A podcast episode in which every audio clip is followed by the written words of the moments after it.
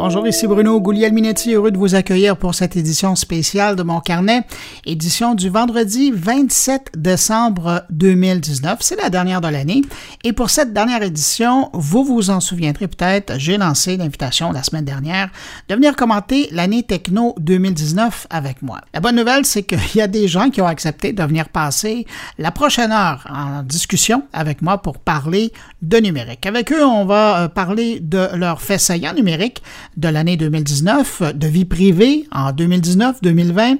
Évidemment, on va parler de cybersécurité, de Google, de Facebook, de l'importance des réseaux sociaux dans nos vies, de l'influence des influenceurs et plusieurs autres sujets numériques, en terminant évidemment avec un regard vers 2020.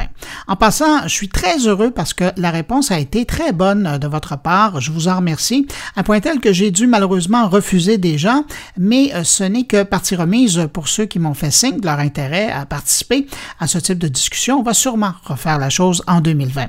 Autre chose concernant les réponses, malheureusement, je n'ai reçu aucun signe d'intérêt de la part des auditrices de mon carnet et pourtant je sais que vous êtes nombreuses.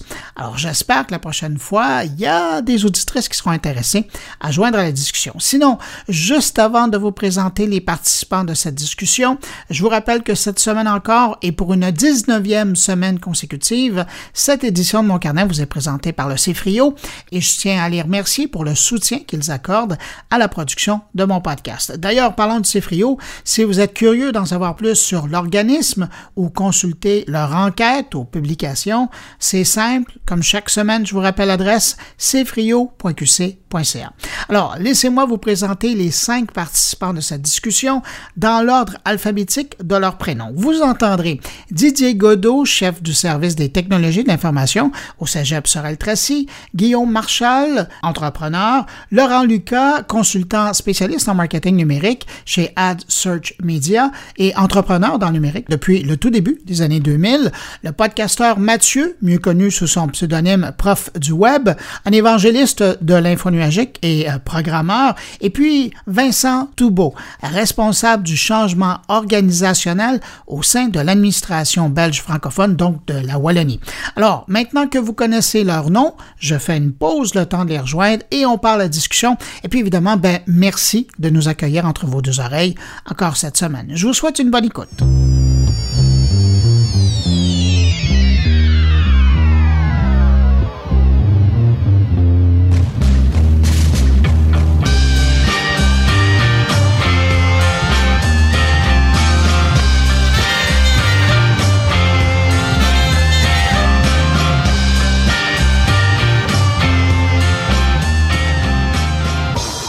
Messieurs, bonjour. Bonjour. Bonjour, bonjour. Euh, d'abord, euh, je vous remercie euh, publiquement d'avoir accepté mon invitation. C'était pas évident, d'une part, de parler de calendrier, puis aussi, ben, c'est pas évident toujours hein, de, de, vouloir se mouiller de ses commentaires quand c'est le temps de faire une rétrospective. Alors, merci pour votre courage, merci pour votre complicité, et puis ça permet aussi à mes collègues du podcast de prendre congé cette semaine.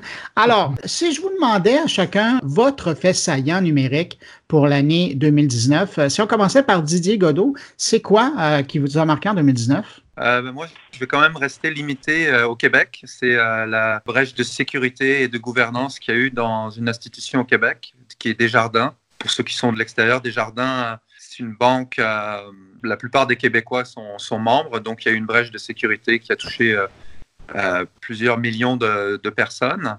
Euh, avec une fuite de données. Et euh, donc, c'est dans l'actualité depuis le mois de juin et ça a éveillé toutes sortes euh, de choses au Québec. Ça a fait prendre conscience encore un peu plus de l'importance de la gestion des données et du virage numérique. Donc, pour moi, c'est le fait saillant pour 2019. Merci. Guillaume Marchal? Pour moi, c'est en fait, c'est l'entreprise Google pour une raison, enfin, une raison assez amusante qui est en fait qu'ils se développent de plus en plus bien au-delà de leur activité euh, numérique qui est euh, les, moteurs de recherche et YouTube. Là, ils font beaucoup d'argent là-dessus. Et euh, en fait, ils ont développé à, côté de cela, en fait, enfin, c'est plus l'entreprise Alphabet, finalement, plus que Google. Ils ont développé à côté de ça toute une technologie pour faire des calculs quantiques, de l'informatique quantique, et pour réussir justement à, à aller dans d'autres directions complètement différentes de là où ils sont. Donc, ça montre un peu qu'il y a un géant numérique qui veut sortir de ça et aller bien au-delà de juste l'aspect publicitaire. Donc je trouvais ça assez, euh, assez amusant. Après, quand on sait que l'armée américaine donne des contrats de 10, 20, 30 milliards de dollars, on peut comprendre un petit peu les, les intentions derrière, mais voilà, c'était ça mon fait saillant pour 2019. Euh, Laurent Lucas, de votre côté, euh, c'est quoi votre événement 2019? Bon, je vais rester un peu euh, dans la logique de Google. C'est plutôt en fait le, passage de flambeau des deux présidents cofondateurs, Sergey Brin et Larry Page. Trouve qu'on passe en fait, on vient de passer une époque finalement, on change de décennie. Eux, ça fait 20 ans qu'ils sont partis au charbon avec au départ une petite idée en tête de faire euh, un moteur de recherche qui avait du, qui avait du sens. Et on voit qu'aujourd'hui, c'est plus de 100 000 employés, 100, je sais plus, 40 milliards de chiffre d'affaires pour un petit résultat net avant un pot de 46 milliards, je crois. Bon, bah, je trouve que c'est un moyen un peu de passer les choses. Il y a deux, deux jeunes entrepreneurs qui viennent de passer le flambeau. On change d'époque, on change de décennie. Je trouve que c'est un peu, euh, un, peu, un peu quelque chose qui peut marquer aussi euh, une époque. Oui, c'est un peu comme ça a marqué euh, Microsoft à l'époque quand Bill Gates a, cédé sa place. On a vu hein, tranquillement pas vite, l'entreprise a changé. Ça va être intéressant de suivre Google. Vincent Toubaud, de votre côté, euh, qu'est-ce qui vous marque euh, en 2019? Eh bien, moi, c'est, je dirais en Belgique, ici, nous, au sein de l'administration, on parle régulièrement de l'intelligence artificielle. Mais je veux dire, c'est presque un sujet, malheureusement, entre experts, et je dirais la, la connaissance n'est pas large. Et ce que je trouve saillant, même si ce n'est pas un fait ponctuel, c'est d'entendre et de voir que dans la presse maintenant, on en parle euh, de manière, je dirais, euh, on, vulgarise beaucoup l'intelligence artificielle. C'est ça mon fait saillant de 2019, c'est vraiment de, voir qu'il y a de plus en plus de communication au grand public autour de l'intelligence artificielle. Par exemple, notre radio euh, et télévision nationale a, fait une émission pendant les vacances, plusieurs épisodes sur l'intelligence artificielle. C'est les décodeurs avec Marie Van Kutsen, qui est une émission de très grande qualité aussi. Et donc voilà, on en parle et ça soulève euh, les thématiques euh, des robots tueurs, etc., de l'éthique. Donc c'est assez intéressant de voir que maintenant, on arrive à un effet de masse par rapport à l'intelligence artificielle. Ça intéresse tout le monde. Je vous rassure, ah, si la chose peut être rassurante, vous, vous dites qu'en Wallonie, on en parle beaucoup, mais euh, je pense au Québec, puis même en France, c'est la même chose. Hein. on parle oui, beaucoup. D'intelligence artificielle. Puis dans le cas du Québec, c'est intéressant parce qu'on a longtemps parlé de l'industrie du jeu vidéo. Puis aujourd'hui, c'est comme si Montréal s'identifiait maintenant à l'international par son savoir-faire dans l'intelligence artificielle. Alors, effectivement, on en parle un peu partout. Euh, Mathieu, de votre côté, c'est quoi le fait saillant de 2019? Ben, étant donné que je suis dans le dernier à passer, il y a quelques points qui ont été repris par les, personnes avant moi. Alors, j'avais pensé à, cette euh, possibilité-là. Euh, moi, je vais vous parler de la déconfiture de Facebook avec Libra monnaie virtuelle qui s'annonçait très, très grosse euh, avec euh, Mastercard, Visa, des gros de ce monde. Euh, on pensait avoir quelque chose de très, très, très novateur dans le domaine bancaire. Eh bien non, on va garder ce qui est la banque, c'est-à-dire quelque chose de très traditionnel. Et Libra est en pleine déconfiture de chez Facebook. Alors, c'était une monnaie qui se voulait virtuelle, voulait révolutionner le monde de la monnaie. Et finalement, ben, on se rend compte avec les actualités qui arrivent que tous les gros partenaires quittent Libra quitte Facebook finalement. Avez-vous l'impression que si la presse et l'actualité de Facebook avaient été moins mauvaises, à savoir bon toutes les fuites euh, d'informations. Euh, est-ce que vous avez l'impression que le Libra euh, de Facebook aurait connu le même sort? Il y a plusieurs phénomènes là-dedans. Alors, il y, a, le phénomène de la volatilité de la monnaie, tout ce qui était Bitcoin, tout ce qui était, tous ces types de monnaies-là qui étaient très, très volatiles. Il y a évidemment l'histoire de Facebook et il y a le fait aussi de comment Facebook fait les affaires. Euh, depuis quelques mois, on se rend compte que Facebook est en train de voler plusieurs idées. On se rend compte qu'il y a plusieurs projets à l'intérieur de Facebook qui disent que ben ils ont fait exprès de voler des trucs. Ce qui fait que d'après moi, quand on est dans un modèle de bancaire où on aime ça de la stabilité, où on aime ça que tout soit bien fait, des bons accords, des choses qui restent sur plusieurs années, ça doit faire peur. Et je pense que c'est ça qui fait. Fait que c'est pas juste une réponse c'est plusieurs, c'est une conjonction de plusieurs choses, je pense. Euh, il y a un auditeur de mon carnet qui a envoyé un commentaire, sachant qu'on allait avoir la discussion, et évidemment, euh, l'éléphant dans la pièce, c'est la vie privée en 2019. Euh, et André Bouchard disait que, selon lui, probablement que 2019 va passer comme l'année de la fin de l'innocence numérique des Québécois il mentionne les Québécois, mais j'ai l'impression qu'avec toutes les histoires de viol de vie privée, ici et là, euh, à travers la planète, euh, c'est les Québécois qui perdent leur innocence, mais il y en a aussi d'autres peuples qui la perdent. Est-ce que ça existe encore, la vie privée, en 2019, en 2020? J'ai un gros doute là-dessus. À moins d'être sur une île déserte sans connexion, je pense que la vie privée, on, peut maîtriser ce que l'on veut donner ou pas, ou partager ou pas, mais on voit aujourd'hui, par exemple, on parlait de Facebook tout à l'heure, et je pense que c'est pas les seuls, où on est en fait suivi en permanence, même si on ne le veut pas. Si on a des assistants vocaux, comme par hasard, ils répondent à une question alors qu'on n'a rien posé, ils ont entendu quelque chose. On s'en sert même à des fins euh, judiciaires aux États-Unis pour prouver ou innocenter quelqu'un qui aurait tué une autre personne. Donc la vie privée, je crois que c'est un petit peu une illusion, peut-être sur la Lune, et encore que. Hum. Mais Laurent Lucas, vous dites ça, puis vous, ça fait quand même un bout de temps que vous travaillez dans le numérique. Là. vous avez commencé comme entrepreneur autour des années 2000. Avez-vous l'impression que ça a toujours été le cas ou que c'est, c'est le cas dû aux réseaux sociaux et, à notre hyper connexion? Je pense que c'est lié aussi à l'avènement d'une petite boîte noire qu'on a souvent dans la poche qui, permet, qui permettait à l'origine de téléphoner et de passer de la voix, qui aujourd'hui en fait permet de tout faire. Euh, et sauf téléphoner, parce que finalement on s'en sert très peu pour téléphoner. Et ce genre de petit appareil-là ben, enregistre tout ce que l'on fait et donne les informations à qui veut bien les utiliser. Euh, on voit par exemple dernièrement encore, je ne veux pas revenir sur Google, mais ils viennent de faire l'acquisition euh, de Fitbit. On imagine simplement les données et les datas qui sont collectées derrière Fitbit. moi, je l'ai utilisé pendant deux ans pour perdre du poids. Je me donnais tous les jours qu'est-ce que je mange, qu'est-ce que je fais, qu'est-ce que je fais pas. On connecte ça avec ce que je fais avec mon téléphone cellulaire. Et c'est pas étonnant qu'après, je me retrouver avec une publicité, tu veux encore perdre du poids, clique ici. Guillaume Marshall bah, Un petit peu dans la continuité de ce qu'on vient de dire, euh, vie privée aujourd'hui, effectivement, si, euh, si on accepte de ne pas avoir de téléphone, de ne pas avoir d'ordinateur, de pas, etc., oui, on peut encore avoir une vie privée. Euh, maintenant, les assistants, c'est un peu, c'est un autre, je pense, je pense que c'est un autre cheval de Troie aussi pour Amazon, Google, pour ces compagnies-là, pour percer sur un marché qui est celui de la santé, tout simplement parce que Aujourd'hui, je pense qu'elle nous écoute un peu à chaque instant.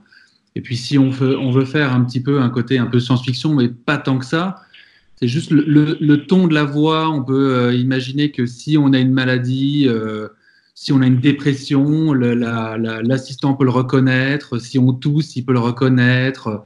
Donc, si on est un petit peu, euh, on n'a pas trop peur de, Si on aime bien la série, c'est quoi déjà? C'est Black Mirror sur Netflix? Sur Netflix. Voilà, si on aime bien la série, on se reconnaît un peu là-dedans. Et puis, les GAFA, en fait, sont des compagnies qui ont pour seul objectif de gagner plus d'argent. La santé, c'est un secteur de je ne sais pas combien, X milliards de dollars par an dans chaque pays. Donc, ça permet finalement, plutôt que d'aller une fois chez le médecin, une fois qu'on se pense un peu malade, d'avoir un assistant, on dit gentiment assistant, qui permet de comprendre exactement qu'est-ce qu'on fait. Puis je vois qu'il y en a deux, trois qui, ont des montres connectées donc, les pulsations cardiaques sont euh, enregistrées à chaque instant, etc. etc. Donc, euh, alors, est-ce que c'est bien, est-ce que c'est pas bien? C'est plus ça la question. Est-ce que ça permet de sauver des vies? C'est bien. Est-ce que déontologiquement, je pense que c'est un peu, euh, c'est beaucoup plus compliqué aujourd'hui de, répondre positivement à cela, mais c'est toujours un petit peu. Est-ce qu'on accepte ça en fait? Est-ce qu'on est prêt à accepter d'avoir un, un, tracker sur soi à chaque instant? C'est vraiment à nous de décider si on est prêt à cela en fait. Mathieu? Ben, je pense que oui, il y a encore de la vie privée sur Internet. C'est encore possible quand on fait bien les choses. Euh, mais encore, encore faut-il euh, savoir. Et je pense que c'est l'année où on commence à comprendre un peu que ben, tout n'est pas gratuit. En fait, rien n'est gratuit sur Internet. Euh, je pense que c'est l'année où on se rend compte que à travers un partage de données qu'on donne tacitement. Il y a une espèce de contrat tacite hein, avec toutes ces compagnies-là. Ça n'a jamais été autant facile de partager des photos via Facebook, d'envoyer des emails via, Google, euh, d'acheter en ligne via Amazon. Mais ce qu'on comprend maintenant, c'est que ces données-là ont une valeur. Alors, si on est d'accord avec ça, si on est d'accord avec ce partage-là en échange de mes données, euh, j'ai des services, c'est correct. Et je pense qu'on comprend, on commence à comprendre. Maintenant, si vous voulez encore avoir une vie privée, ben, vous ne connectez pas à tous ces services-là avec votre vrai nom, avec votre vraie photo, euh, partagez pas tous vos lieux et ainsi de suite. Il y a encore moyen de faire ces belles choses-là quand même. Didier Godot, euh, dans votre cas, euh, il, y a, votre vie privée, mais euh, votre vie professionnelle, c'est aussi de veiller à la vie privée des gens qui travaillent au quotidien et puis qui étudient au quotidien dans une grosse boîte comme le cégep de, de Sorel-Tracy. Vous, quand vous regardez ça du point de vue de votre vie puis de votre point de vue professionnel, avez-vous l'impression que la vie privée, ça existe encore avec votre clientèle? ben non, en fait. Moi, je pense que ça prend beaucoup plus de temps à essayer de l'éviter que plus à la gérer. Donc, je pense qu'il faut euh, la gérer en soi. Euh, mm. Au niveau personnel, on le voit pas juste avec les assistants numériques, mais aussi avec la domotique. Il y a de plus en plus de, gadgets qui envahissent nos maisons, qui font sortir toutes sortes de choses, euh, des, vidéos, des déplacements, etc. Donc, moi, j'essaye vraiment de, montrer à ma famille comment gérer tout ça. Mais au niveau, au niveau de l'éducation, dans le domaine dans lequel je suis, cette année a marqué un petit peu. ça faisait des années que j'essayais de lancer des campagnes de sensibilisation à travers différents outils. Et les, ça fait deux ans que j'ai du budget pour faire ça. Avant, je n'avais pas de budget pour faire ce genre de choses. Donc, je pense que des campagnes de sensibilisation avec des quiz, toutes sortes de marketing à l'interne vont venir nous aider euh, euh, à combattre un peu tout ça, puis à aider les gens à gérer leur vie privée, et puis à être conscient en fait de tous les enjeux euh, auxquels ils font face. Et on commence, ça fait deux ans qu'on en fait, et les gens répondent bien souvent. on fait des campagnes sur les mots de passe, sur l'ingénierie sociale, sur toutes sortes mm. de sujets en fait. Et donc ça, ça vient ça commence à décoller, je dirais. Les gens, souvent, ils vont dire Ah, mais ça, je le sais, mais je suis quand même content qu'on me le rappelle. Ils se rendent compte aussi que euh, ça va les aider dans leur vie personnelle et professionnelle. Donc, ils voient vraiment le bénéfice à tous les niveaux. Là. On va y revenir à la cybersécurité des Godot dans, dans une seconde. Euh, peut-être un dernier mot sur le sujet. Donc, est-ce que ça existe encore la vie privée euh, si je me tourne du côté de Vincent Toubeau qui est en Belgique?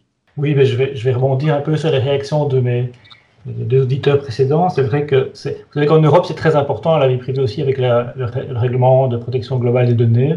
Donc euh, voilà, on met vraiment l'accent là-dessus. Maintenant, j'entends vraiment dans, vos réactions, ça me fait vraiment plaisir. J'ai l'impression que la perception d'avoir une vie privée sur Internet dépend aussi du niveau d'éducation et de compréhension qu'on a, qu'on a d'Internet. Donc, si vous demandez, ça, dépend à qui vous le demandez. Et donc, nous aussi, dans notre administration, on essaie de faire de, la sensibilisation, comment protéger sa vie sur Internet. Et je dirais, quand on démarre, les gens, on va dire, euh, sans, sans information, ils ont l'impression qu'ils sont tout à fait protégés, qu'il n'y a aucun problème. Et je dirais que plus on en sait, au moins on se sent protégé.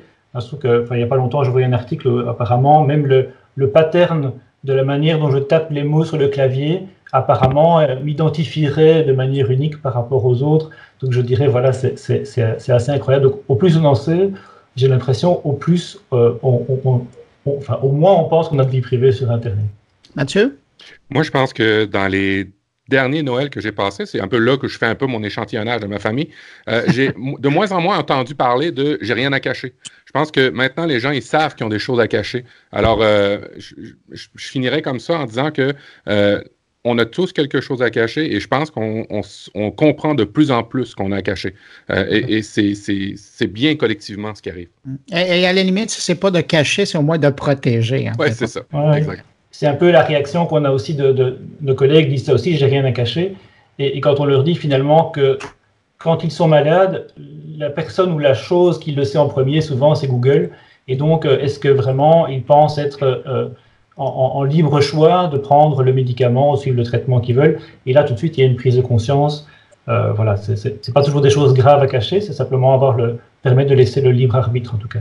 Puis, sachant la mémoire que Google a, euh, ben, un petit mot avec un petit mot et un petit mot, eux arrivent à, diagnostiquer autre chose. Alors, on va revenir sur euh, la piste que Didier Godot avait lancée, c'est-à-dire la, cybersécurité. Euh, messieurs, je vous pose la question, est-ce qu'on est assez proactif dans le domaine? Mathieu? ben, l'humain est ainsi fait qu'il n'y a pas vraiment de changement tant qu'il n'y a pas de crise. au Québec, je pense, Au Québec, euh, il y a eu une belle crise. Euh, je pense que les gens font de plus en plus attention, même que euh, dans les bureaux, on voit qu'il y a des gens qui, qui, ont des réflexes de dépister les faux courriels, et des fois, c'est des courriels légitimes qui dépistent, qui, débusquent. Alors, c'est juste pour dire que les gens sont complètement alertés, bien alertés, mais ça prend des crises. Quelqu'un entame pas un régime, rarement un régime, quand il est en pleine forme, ou tant qu'il n'y a pas une crise cardiaque, exemple, ou tant qu'il n'y a pas eu un événement malheureux. Alors, je pense qu'il commence à avoir assez d'événements malheureux, malheureusement, pour qu'il commence à avoir des, euh, des effets bénéfiques. Didier Godot, euh, de votre côté, ben, écoutez, la cybersécurité, euh, étant dans l'ETI depuis une vingtaine d'années et aussi dans le réseau de la santé, souvent c'était des choses qui étaient mises de côté. donc, mm. jamais de budget. ça venait toujours en dernier. Hein, donc, parce que regarder des journaux, euh, des journaux de log ou des événements toute la journée, là, payer quelqu'un à faire ça, c'était pas vraiment, euh, il n'y avait pas vraiment de bénéfice. Mais moi, je crois que ça s'améliore beaucoup. Puis notamment euh, en raison de l'intelligence artificielle, on a des outils maintenant de plus en plus qui vont aller, aller chercher les événements importants, donc aller faire ressortir les événements importants pour que les, les gens qui gèrent en fait toutes les infrastructures aillent vers ces événements plus rapidement plutôt que de les chercher là.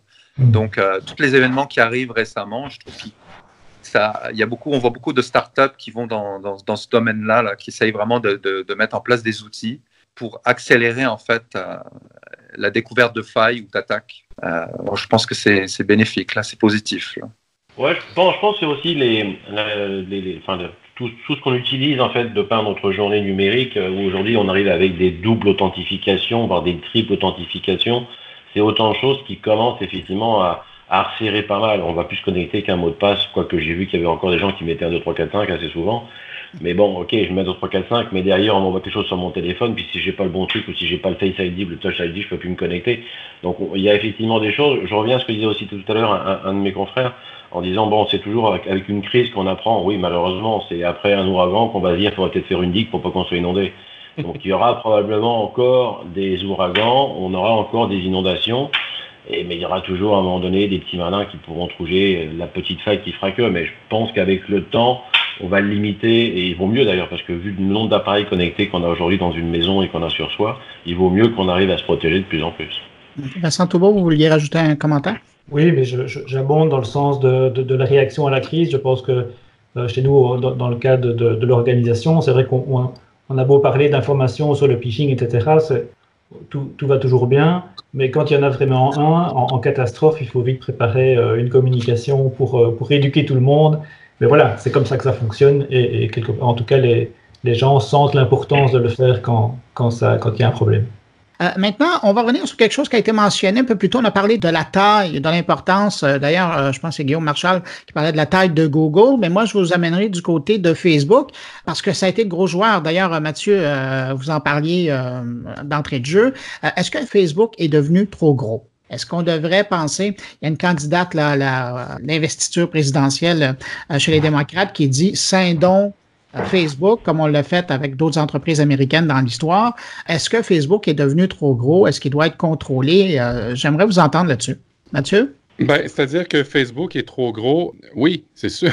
C'est indéniable de, le dire. Il y a combien de milliards maintenant de personnes qui sont connectées, combien de centaines de millions qui interagissent euh, souvent euh, par jour sur Facebook? Alors oui, nécessairement, euh, va falloir faire un, espèce de split, mais il commence aussi à, à, se cacher Facebook en arrière de Instagram, en arrière de toutes sortes d'applications d'acquisition qu'il a fait. Euh, ça va être assez difficile à, à splitter tout ça. Euh, même que j'écoutais euh, dernièrement, ils, ils, ont racheté Oculus et ils commencent à, à investir dans Oculus euh, pour avoir encore plus de données. Donc, oui, je pense qu'il va falloir le faire. Par contre, je pense que ceux qui sont, qui sont plus avancés dans ce genre de monopole-là ou dans ce genre de législation-là monopolistique, c'est en Europe. Je ne pense pas que ça va arriver euh, ici aux États-Unis ni au Canada. Alors, euh, on va faire comme on a fait pour RGPD. On va attendre que les Européens le fassent, qu'on trouve que c'est une bonne idée pour commencer à le faire ici en Amérique du Nord. Guillaume Marshall moi, je compare souvent Facebook à l'âge de son dirigeant, en fait, qui est quand même très jeune. Finalement, c'est un peu de mal à contrôler un petit peu tout ce qui se passe. Et euh, quand on voit ce qui s'est passé avec l'utilisation des données en fait dans les élections en Angleterre et, euh, aux États-Unis, euh, on se dit qu'eux-mêmes ont du mal à contrôler l'utilisation de ces datas et, que finalement c'est des, des, petits malins qui sont très intelligents quand ils gèrent leur campagne, qui arrivent à bien utiliser cela pour des raisons, pour faire élire quelqu'un en fait. Je trouve qu'il est trop gros dans le sens où lui-même a du mal à contrôler sa puissance et sa force. Quoi. Et, euh, et je crois même que c'est les euh, législateurs anglais qui disaient bah, on ne sait pas comment réagir par rapport à ça. On n'a pas les moyens juridiques, technologiques euh, pour contrôler un petit peu cette, notion-là. Donc je sais que là, je parle beaucoup de la. C'est un, peu un lien avec le côté, le côté vie privée et puis contrôle de l'information. Mais euh, je sais qu'en France, euh, notamment, quand, il y a des élections, on dit bon bah tel candidat, vous avez le droit à 8 heures d'antenne, par exemple, et tout le monde doit respecter ce temps-là. C'est posé assez rapidement la question comment on contrôle ça sur Internet? Parce qu'aujourd'hui, si je veux envoyer 25 fois une vidéo d'un candidat, je peux le faire sans problème à une personne et puis orienter, euh, orienter le vote orienter le vote. Donc là, c'est une vraie question, euh, une vraie question de, contrôle de l'information et presque démocratique. Dans ce sens-là, je, trouve que Facebook est un peu trop, gros en effet. Oui, euh, en effet, il est trop gros, mais je pense qu'on lui donne aussi euh, malheureusement trop d'importance. Pour l'audience, c'est génial, c'est gratuit. Enfin, en tout cas, c'est pas tout à fait gratuit, mais c'est pas cher. Ça permet de toucher tout le monde, tout le monde y, est connecté de, près ou de loin. Et moi, je pense que par exemple, on a des institutions, euh, je parle encore de notre euh, radio-télévision publique, mais maintenant, le matin, quand il fait une émission, il propose de réagir euh, via Facebook. On, choisit la chanson du jour via Facebook. le centre culturel qui, est près de chez moi, si je veux vraiment savoir ce qui se passe, je, dois suivre son fil Facebook. Donc c'est voilà, il y, a quelque part un, mécanisme qui s'auto-entretient. tout le monde, c'est très facile de, toucher tout le monde. Et en même temps, ben voilà, euh, plus personne ne communique avec de la qualité euh, en, dehors de Facebook. Donc voilà, c'est difficile aussi. On lui donne trop d'importance. Et si on veut le quitter, ben quelque part, on risquerait d'avoir moins d'informations, une moins bonne information que les autres sur le chouette événement qui se passe euh, près de chez soi. Donc ça, je pense qu'il y a un sursaut. Mais bon, c'est difficile. Hein, quand on parle du groupe, il, faudrait un sursaut, je dirais, pour pouvoir avoir d'autres canaux en tout cas que, que Facebook. Et c'est vrai que, comme on disait, il y a, d'autres choses. Des gens disent, mais moi je quitte Facebook, c'est fini. Euh, euh, en tout cas, mais j'utiliserai encore WhatsApp et Instagram. Mais bon, est-ce que tu sais que en fait, ça fait encore partie et, quelque part, les, publicités, les publicités tournent en rond. Vous, faites, vous dites quelque chose sur Instagram, après vous avez une publicité sur votre sur le livre dont vous avez parlé. Donc c'est vrai que c'est voilà, c'est difficile, c'est difficile. Donc trop gros certainement. Définitivement trop gros et je pousserais même peut-être à la limite dire inutile, mais bon, ça c'est un choix personnel. Euh, j'ai jamais été un grand fan de ce genre de réseau. Moi, avoir des vidéos de chats qui tournent en rond, euh, c'est pas trop mon truc. Euh, parfois, je suis contraint d'y aller. J'ai bien contraint parce que j'ai des campagnes à assurer pour certains clients. Mais oui, effectivement, trop gros. Et, en fait, on l'a rendu trop gros. Euh, Facebook a simplement eu la bonne idée de se lancer au bon moment avec quelque chose qui était somme toute assez simple. Et l'avènement, encore une fois, du mobile a fait qu'aujourd'hui, bah, on en a fait ce qu'il est devenu. Alors, est-ce qu'il faut le démanteler, le couper en morceaux, comme le disait effectivement la candidate démocrate Pourquoi pas? Ce serait peut-être une solution aussi de. Mais encore une fois, couper, euh, couper, et pas faire en sorte qu'on se parle pareil en arrière entre effectivement Instagram, WhatsApp et autres applications Facebook. C'est drôle, hein? je vous entends parler, M. Lucas, puis d'ailleurs, je l'ai mentionné dans la dernière édition de mon carnet. J'ai toujours cette image d'une entrevue que Mark Zuckerberg avait donnée où il racontait comment il était malheureux et déçu de ne pas avoir été au départ un des gros joueurs dans la course des téléphones intelligents, euh, en faisant évidemment image avec Apple et, Google. Mais j'ose même pas imaginer à quoi ressemblerait notre société si Facebook avait été un des gros joueurs dans la téléphonie euh, cellulaire dans le contexte intelligent. Imaginez le nombre d'informations qui circuleraient encore plus. Ça donne des frissons. Euh, Didier Godot, est-ce que vous aviez un mot à rajouter là-dessus? Oui, ben, écoutez, je pourrais conclure en disant, ben, c'est quoi l'alternative si on n'a pas Facebook? Euh, On a vu Google a, essayé avec, euh, avec un de leurs produits, puis ça n'a pas, ça pas vraiment décollé. Hein, donc, mm. Et je voudrais aussi ajouter, vous parlez de téléphonie mobile, mais bon, si je regarde mes propres enfants, l'utilisation qu'ils font de Facebook, en fait, ils n'utilisent plus Facebook, ils utilisent Messenger. Donc, ils, font, ils font un peu de la téléphonie, si on veut, à travers Facebook. Mais ils sont plus sur l'application en tant que tel. J'en vois beaucoup des gens maintenant qui ont juste Messenger et qui n'ont pas Facebook, en fait. Et ils gèrent leur communication par nom, pas par numéro de téléphone. Donc, Facebook est peut-être un peu encore en train de se transformer à ce niveau-là. Et d'ailleurs, c'est un bon point que vous amenez. Hein. Ça a été une décision intelligente de la part des bons chez Facebook de sortir Messenger et d'en créer une application parce qu'on le voit maintenant, c'est euh, on est proche du milliard de gens qui utilisent euh, Messenger. Ça a son public. Euh, il y a Laurent Lucas qui, a fait un clin d'œil à ça. vous, M. Godot, vous faites aussi un clin d'œil à ça. Ça ressemble à quoi l'importance de l'utilisation des réseaux sociaux dans votre quotidien, vous, mais aussi autour de vous? Euh, Monsieur Toubeau, vous le disiez, vous aviez l'impression de rater quelque chose euh, si euh, vous jetiez pas l'œil sur Facebook. Je vais peut-être. En fait, avant, je travaillais dans un milieu beaucoup plus corporate, dans des agences médias où finalement on gérait justement toute une série de campagnes sur ces réseaux sociaux. Et en fait, moi-même, par rapport au travail, en fait, j'ai enlevé les applications de Facebook et d'Instagram. Donc ça paraissait. Bon, je suis un peu trop vieux pour être sur Snapchat et TikTok. En fait, je les ai enlevés pour une raison très simple, c'est que là, ça me prenait beaucoup trop de temps et ça me prenait beaucoup trop d'attention quand je suis au travail où finalement on passe notre temps à swiper et puis à regarder des informations. Et ça me, donc tout d'un coup, quand il se passe quelque chose, on regarde. Faut absolument, ça crée cette dépendance là euh, que, que je suis dedans honnêtement. Donc je les ai enlevés tout simplement. Et ce qui me permettait, quand je rentrais, finalement, de, de pouvoir passer du temps, non pas le, nez collé sur un écran dans le métro, mais à écouter euh, des podcasts ou à écouter des, des, euh, enfin, surtout des podcasts en fait ou tout simplement de la musique. Donc c'est un peu comme ça que je l'utilise. J'utilise puis après, je regarde Facebook, je regarde Instagram une fois le soir, une fois que c'est plus calme, et puis je prends moi, 10, 10, 20 minutes pour regarder mes informations.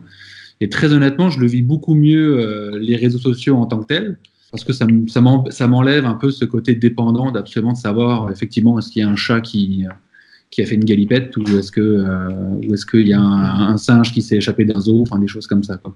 Euh, Mathieu, je vous interpelle là-dessus parce que pour le prof du web, euh, c'est, ça fait partie de son écosystème, ça, les réseaux sociaux? Oui, ben d'abord, je voudrais rebondir. Les vidéos de chat, c'est très relaxant.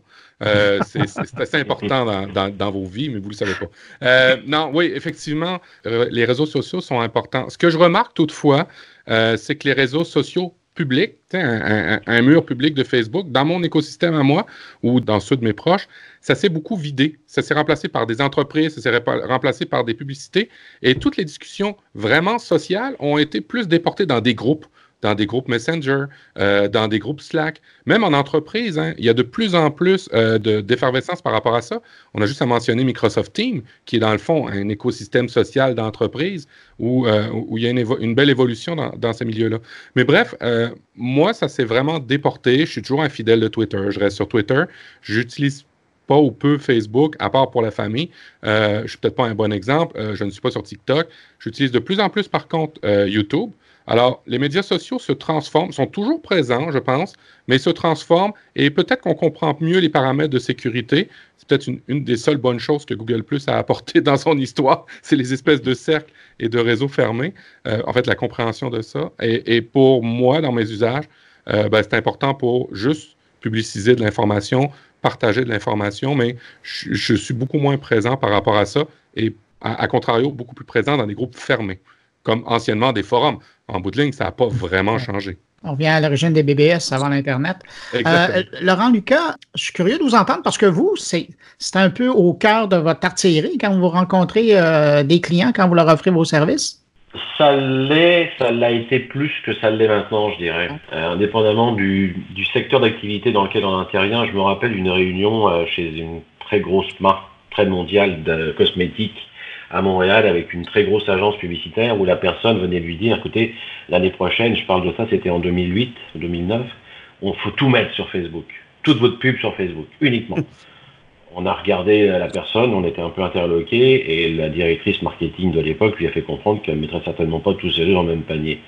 Et, et aujourd'hui, c'est un peu la même chose finalement. Euh, si on est dans un secteur d'activité où on peut possiblement euh, se faire connaître ou on peut vendre, parce qu'ultimement, les gens que je rencontre, c'est des gens qui veulent vendre en ligne. Euh, bon, essayez Facebook. On enregistrera très souvent très peu de ventes, sauf si on est dans du retail comme le cosmétique ou les vêtements. Maintenant, si je suis dans l'automobile, automobile de luxe, je ne vais pas vendre une auto sur Facebook. Je vais peut-être avoir des likes, je vais avoir des j'aime, j'aime bien ta vidéo, j'aime bien ci, j'aime bien ça, mais c'est pas ce qui va faire venir en concession pour acheter. Alors, effectivement, YouTube aujourd'hui est un peu plus peut-être ouvert à ce genre de choses, puis c'est connecté avec, euh, avec tous les produits de Big J. Euh, moi, à titre personnel, je suis pas un exemple type parce que j'aime pas Facebook, que je n'ai jamais aimé. J'y vais contre un peu effacé, c'est pour vraiment pour travailler. Mais je vois que enfin, mes clients, les gens que je rencontre, s'en détachent peut-être un petit peu aussi. Ils vont peut-être être plus dans une, logique euh, euh, de contenu, euh, d'essayer de faire en fait un marketing différent pour attirer des gens sur la qualité de leurs prestations, de leurs produits ou de leurs services, et pas simplement garrocher des articles de 50 mots sur Facebook pour dire on y est, on fait quelque chose. Quoi. Vincent Toubeau, de votre côté, mis à part le matin où vous devez regarder ce que la matinale propose comme contenu sur Facebook, est-ce que vous utilisez ou, Facebook ou d'autres réseaux sociaux? Oui, oui, principalement Twitter. Et c'est vraiment intéressant ce que les auditeurs, euh, collègues auditeurs disent aussi. C'est vrai que je pense que dans les réseaux sociaux, je suis passé aussi des chats euh, d'une utilisation plutôt passive vers une utilisation plutôt active aussi. Et, en fait, Bruno, tu sais, mon carnet, je ne l'aurais pas découvert sans les réseaux sociaux. Parce que c'est euh, Damien Van Acteur, un, de tes collègues belges, qui un jour, mais il y a, il y a plus de 2-3 ans, a publié son top 5 des meilleurs podcasts sur la technologie et tu étais bien placé dedans. Et donc c'est comme ça que moi j'ai trouvé mon carnet, que j'ai écouté. tout ça pour dire que euh, je pense que nous ici dans l'organisation, on, promeut aussi beaucoup l'innovation. Et la première manière pour nous d'innover, c'est de, de, simplement voir comment les autres travaillent, voir comment, comment ça se passe ailleurs. Et donc euh, ben, voilà, on essaye de rechercher d'avoir une utilisation. Je pense que maintenant, moi je passe une utilisation plus proactive des réseaux sociaux. Donc les chats sur Facebook, en général, j'ai tout désactivé, donc je n'ai quasi plus de compte. En fait, mon Facebook, quand je compare à celui de mon épouse, elle, elle a, elle a un fil énorme à, passer. Je, je, je, la plains de tout le temps que ça lui prend. Moi, il n'y a pas grand-chose quelque part. Hein. Je, je, garde très très peu de choses et je n'y vais même pas tous les jours. Par contre, vraiment, j'ai des listes de recherche euh, sur Twitter et, je trouve vraiment des choses euh, super intéressantes. Euh, vraiment des, des, gens qui remontent de l'information que je n'aurais pas trouvé autrement.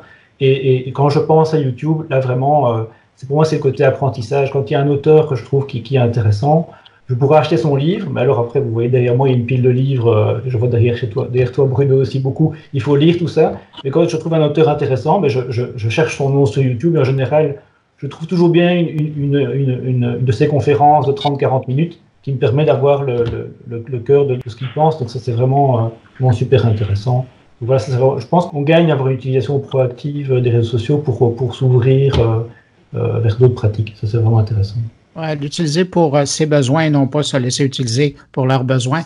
Mais euh, je vous écoute aller. Je pense que le lobby des chats va pas vraiment apprécier cette édition de mon carnet.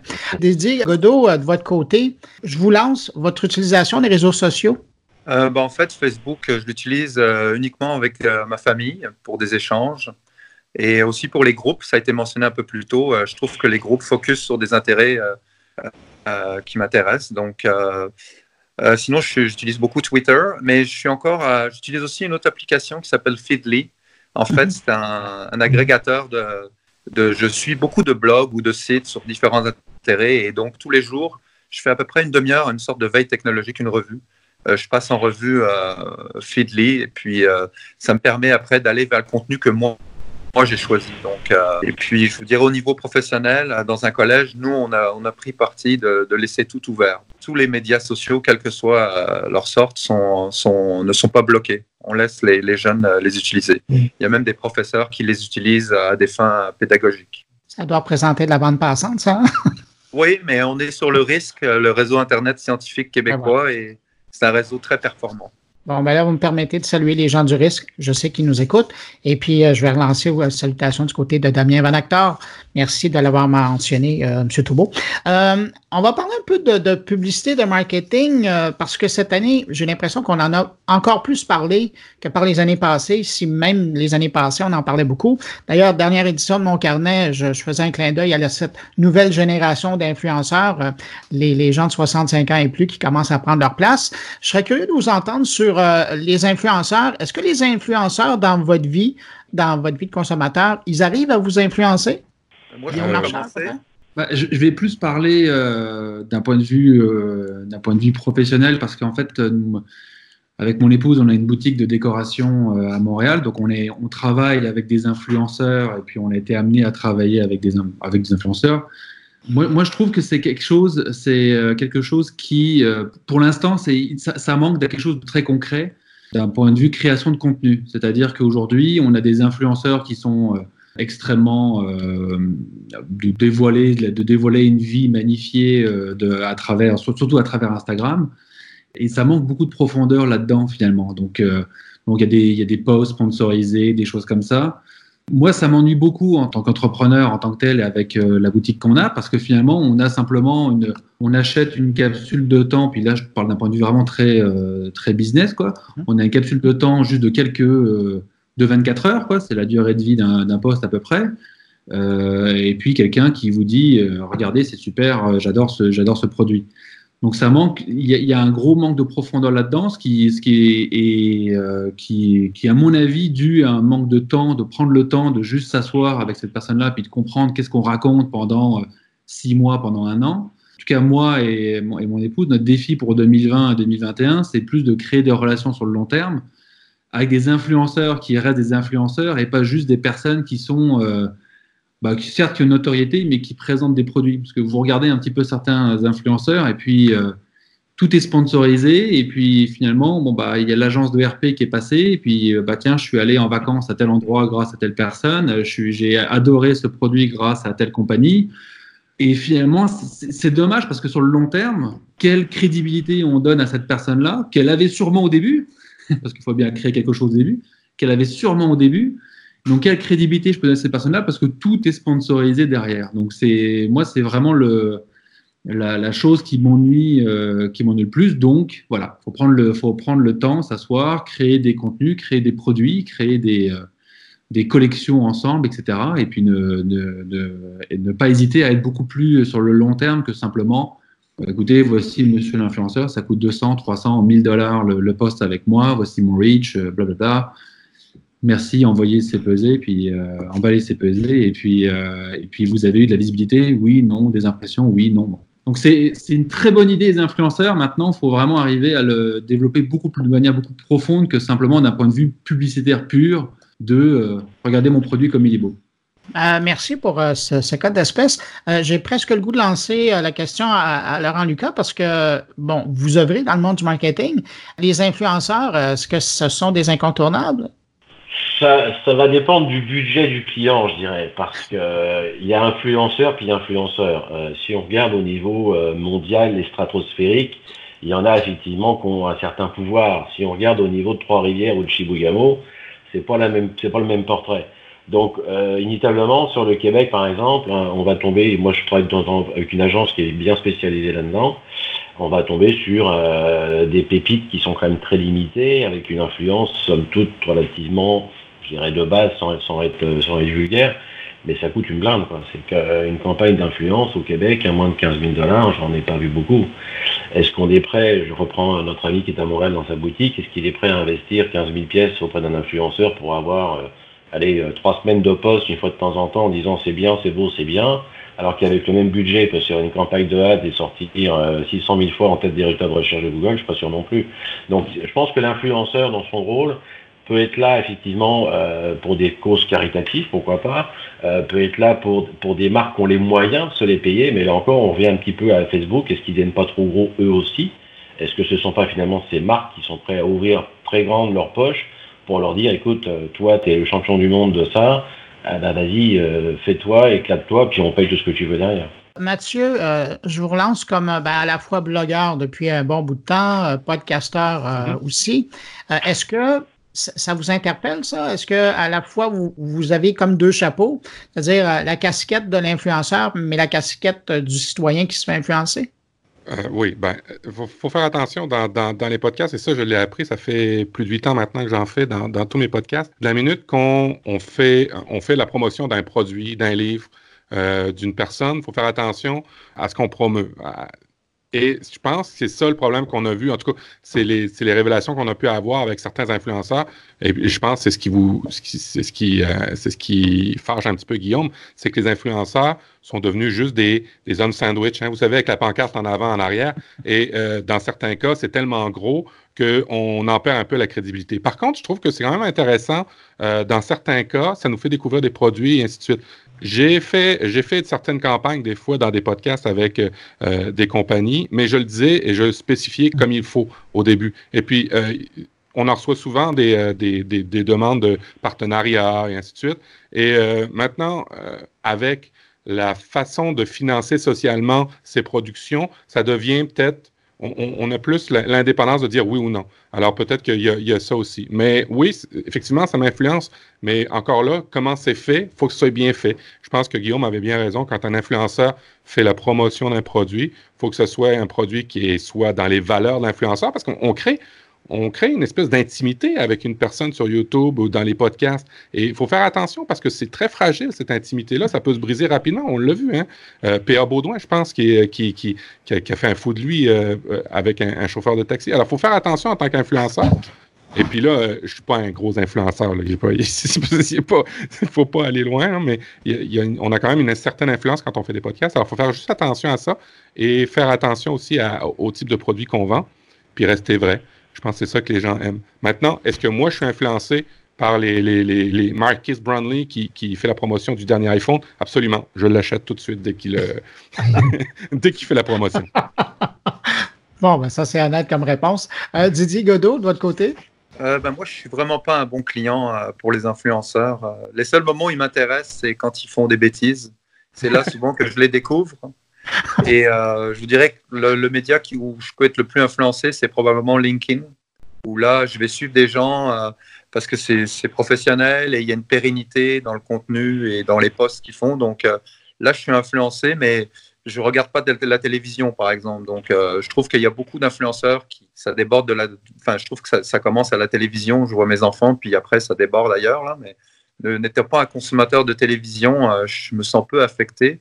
Puis les autres médias, beaucoup de podcasts, donc euh, il y a moins de publicité aussi. Donc, euh, donc voilà un peu mon portrait. Quoi. Vincent Taubeau, de votre côté, les influenceurs, est-ce qu'ils arrivent à vous influencer? Oui, je vais, oui je, vais, je vais parler du côté influencé parce que moi, je, n'influence personne, en tout cas, je ne pense pas. c'est encore drôle. Hein, vos collègues de travail, peut-être qu'ils diraient autre chose. Oui, c'est vrai. Mais euh, oui, je pense que, je, je pense que les, je suis influencé et je, je pense que l'influenceur, on, le sent aussi maintenant, on commence à avoir l'habitude de, de, voir le truc qui est un peu trop joli, qui, est un peu, qui a trop belle, trop couleur, les images qui sont parfaites. Et donc, moi, je me sens plus influencé par, euh, comme disait Mathieu, peut-être des gens qui créent une passion, qui ont, qui ont du sens et qui, qui sont vraiment sur, sur une niche spécifique, sur YouTube, qui créent, euh, qui créent euh, un, un, contenu particulier. Et ils vont à ce moment parler d'un produit. Mais, alors, ou alors c'est très très bien fait, mais j'ai pas l'impression qu'ils sont payés pour le faire. Ou parfois, euh, voilà, il y a quelqu'un qui, euh, qui, qui, qui, par exemple, fait des vidéos et il dit, bah, tiens, moi, pour faire des vidéos, euh, c'est pas, c'est pas le, c'est pas le cœur de, de, de, sa chaîne. Il dit, tiens, je vais vous expliquer comment je fais ma vidéo. Tout le monde fait un peu sa, sa, sa, sa vidéo, euh, ce qui se passe en arrière-scène. Il dit, ben voilà, moi, j'utilise telle caméra, tel, tel connecteur, etc. Là, je, là je, ça sent en plus la vérité.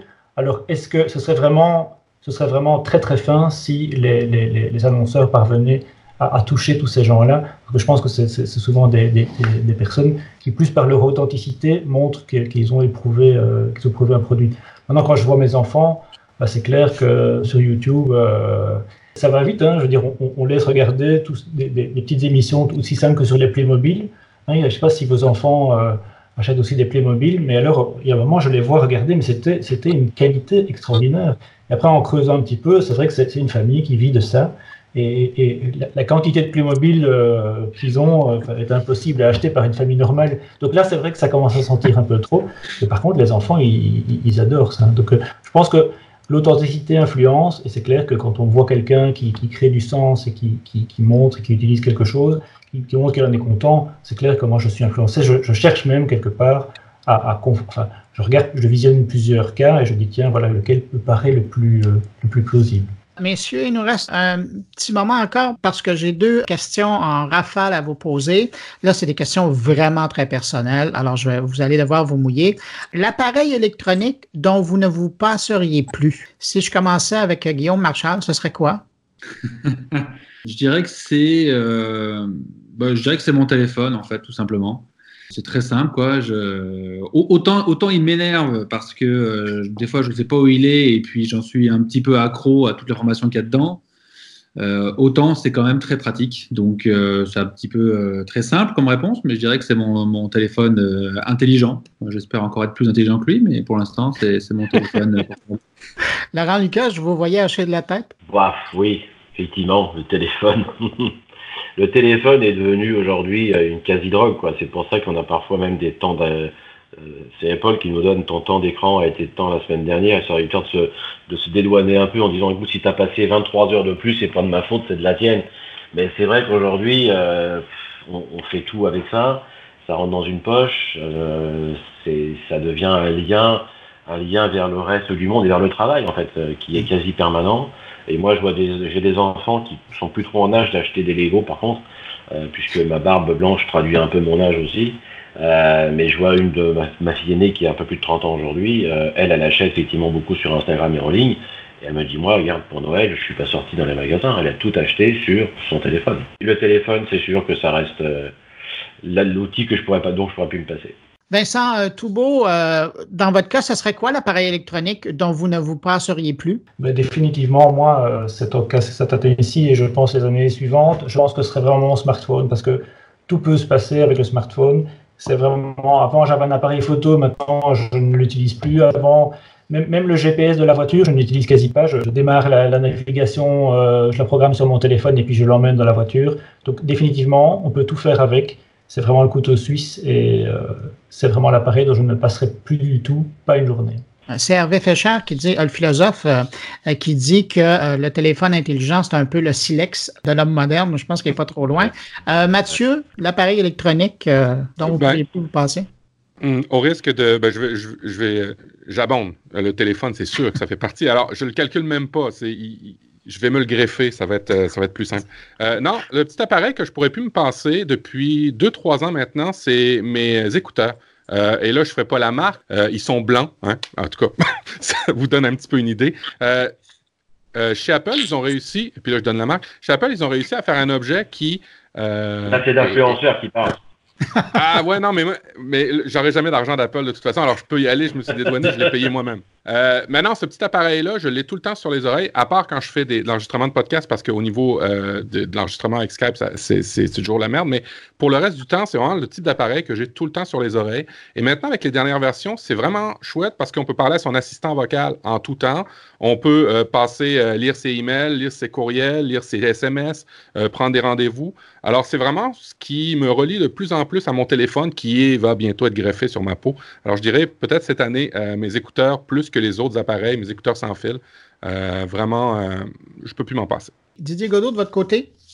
Euh, ben moi, écoutez, ça serait, j'aurais pu dire téléphone aussi, mais je vais dire ma montre intelligente, qui j'espère un jour remplacera mon téléphone, là, mais ça n'a pas encore atteint ce niveau de, de capacité, mais ma montre, parce que je suis un coureur aussi, donc, et puis elle fait beaucoup de choses, et je reçois ici mes messages dessus, donc ma montre.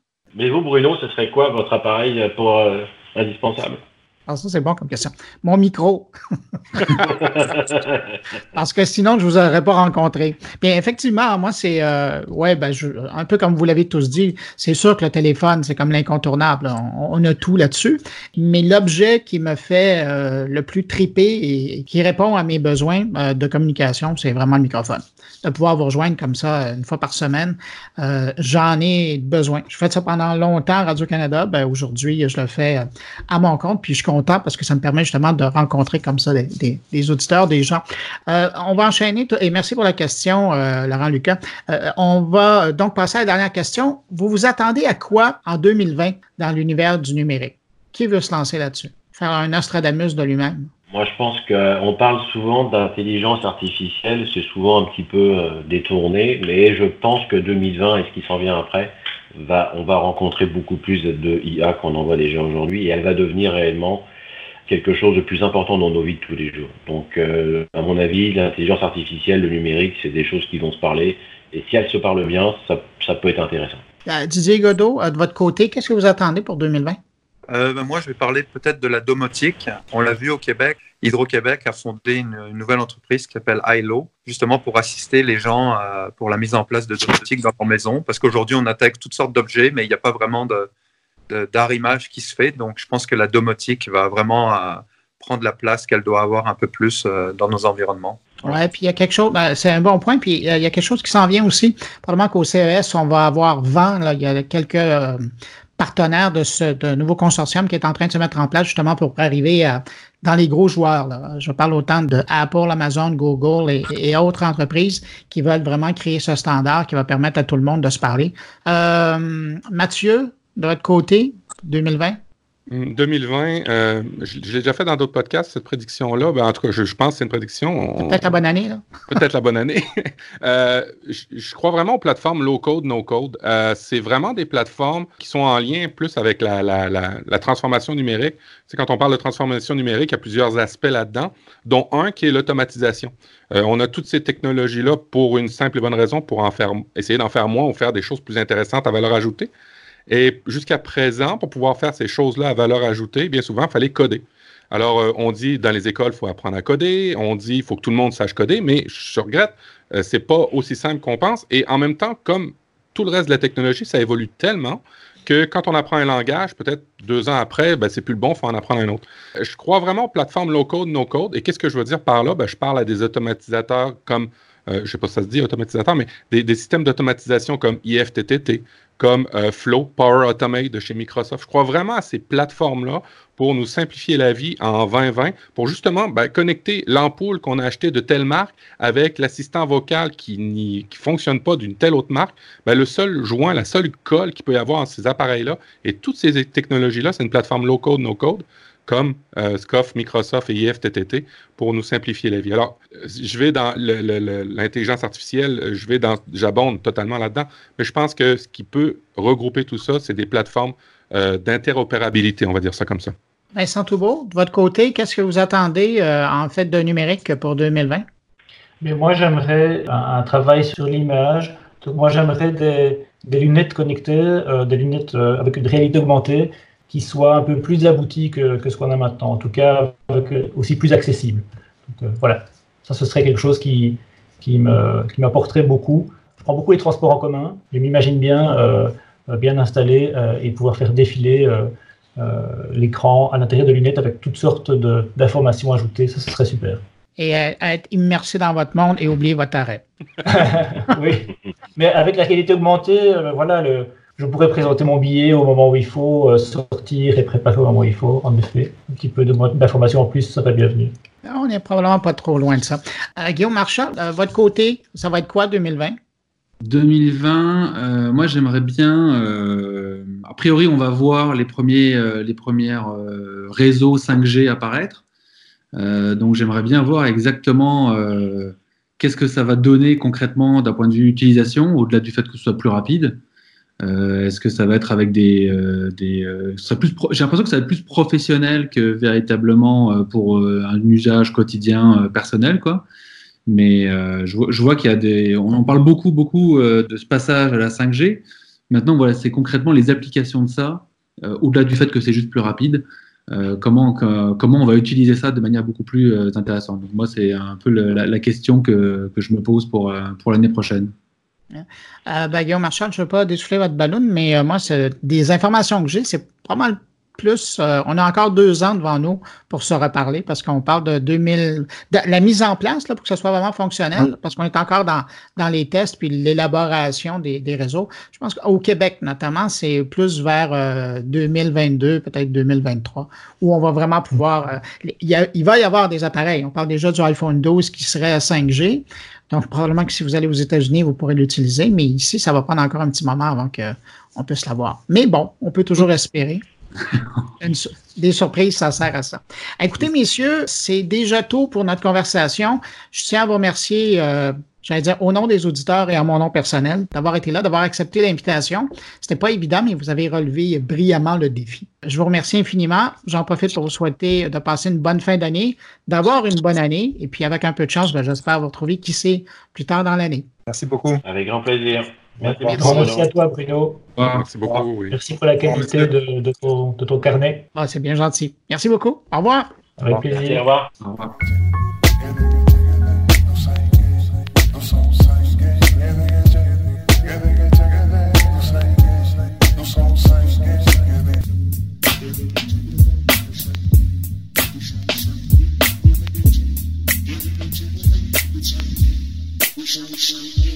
Ben voilà, c'est déjà tout. J'espère que vous avez apprécié cette façon de terminer 2019 avec euh, cette réflexion sur euh, cette année numérique qui a été riche en rebondissements. Merci aux auditeurs Didier Godot, Guillaume Marchal, Laurent Lucas, Mathieu Di, prof du web et Vincent Toubeau pour votre participation à cette édition. Ça a vraiment été un plaisir de parler avec vous, messieurs. Euh, quant à vous qui m'écoutez, ben, je serais curieux de savoir ce que vous avez pensé de cette édition, de ce format. Est-ce que je devrais répéter? Euh, si vous désirez me faire connaître votre avis sur le sujet ou tout autre commentaire d'ailleurs, ben, s'il vous plaît, laissez-moi un message sur le blog, l'adresse moncarnet.com. Avant de terminer, je rappelle que cette édition était présentée grâce à la collaboration du Cefrio. Et si vous désirez en savoir plus sur les services ou les publications du Cefrio, c'est simple, Merci d'avoir été là. Je me prends d'avance et je vous souhaite une bonne année 2020. Nous, on se retrouve l'an prochain, ben, c'est-à-dire la semaine prochaine, pour la toute première édition de mon carnet de 2020. Et ça sera une édition pré-CES à rien de moins. Portez-vous bien. On se retrouve la semaine prochaine. Au revoir.